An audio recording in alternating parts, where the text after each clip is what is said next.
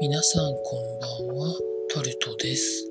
5月29日、日曜日です。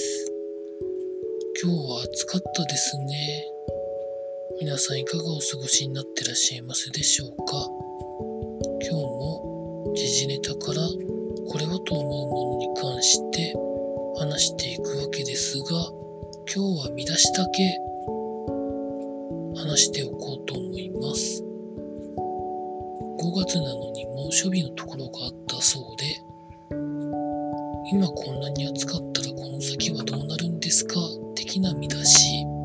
続いて、エアコンの点検をしておかないと夏場に集中するので修理などがしておいた方がいいという見出し。続いて、自民参議院選挙の山形県選挙区に山形選挙区ですかね。候補をやっぱり擁立します。という風な見出し。続いて経済のところで上智大学が賃金不払いで是正勧告を受けているという見出し。続いて、ウクライナが穀物2200万トンを輸出できずに滞留しているという話。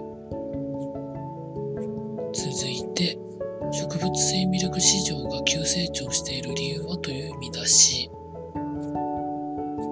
続いて、大判焼き、今川焼きの呼び方の差はどうして起こっているのかという見出し。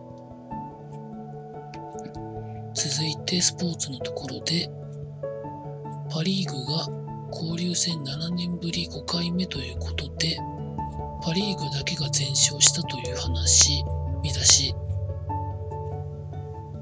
続いて、智弁和歌山が大阪桐蔭の30連勝を止めた見出し。まあ、以上そんなところでございました。あ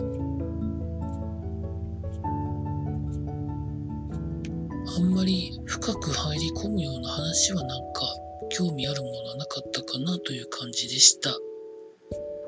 また明日から労働頑張りたいと思います。以上タルトでございました。「